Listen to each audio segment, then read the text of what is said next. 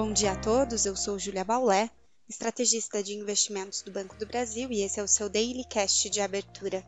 Hoje é segunda-feira, dia 13 de novembro de 2023 e as bolsas globais apresentam comportamentos mistos nesta manhã.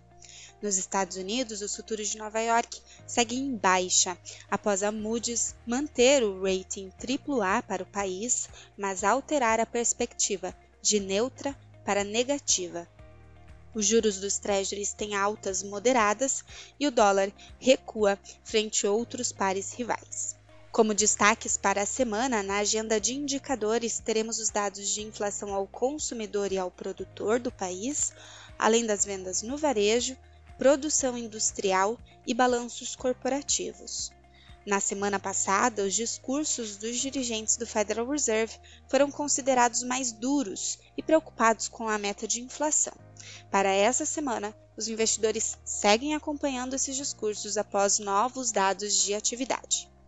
Na Europa, as bolsas, o euro e a libra avançam, se recuperando parcialmente das perdas na sexta-feira com investidores à espera de uma reunião essa semana entre os presidentes dos Estados Unidos e da China. O petróleo tem leve alta, revertendo perdas de mais cedo após ganhos também na sexta-feira, em meio a crescentes preocupações com a demanda nos Estados Unidos e China, além do alívio nos riscos geopolíticos ligados ao conflito entre Israel e Hamas. No Brasil, o Ibovespa terminou sexta-feira aos 120.568 pontos, uma alta de 1,29%, levando o índice ao maior nível de fechamento desde o começo de agosto. O ganho semanal superou os 2%.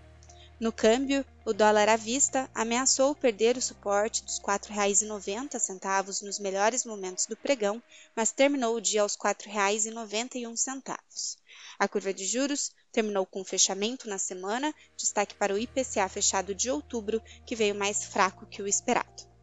Para a semana, os destaques são o volume de serviços em setembro e o BCBR de outubro, que é considerado uma prévia do PIB, além dos balanços corporativos que seguem para a semana.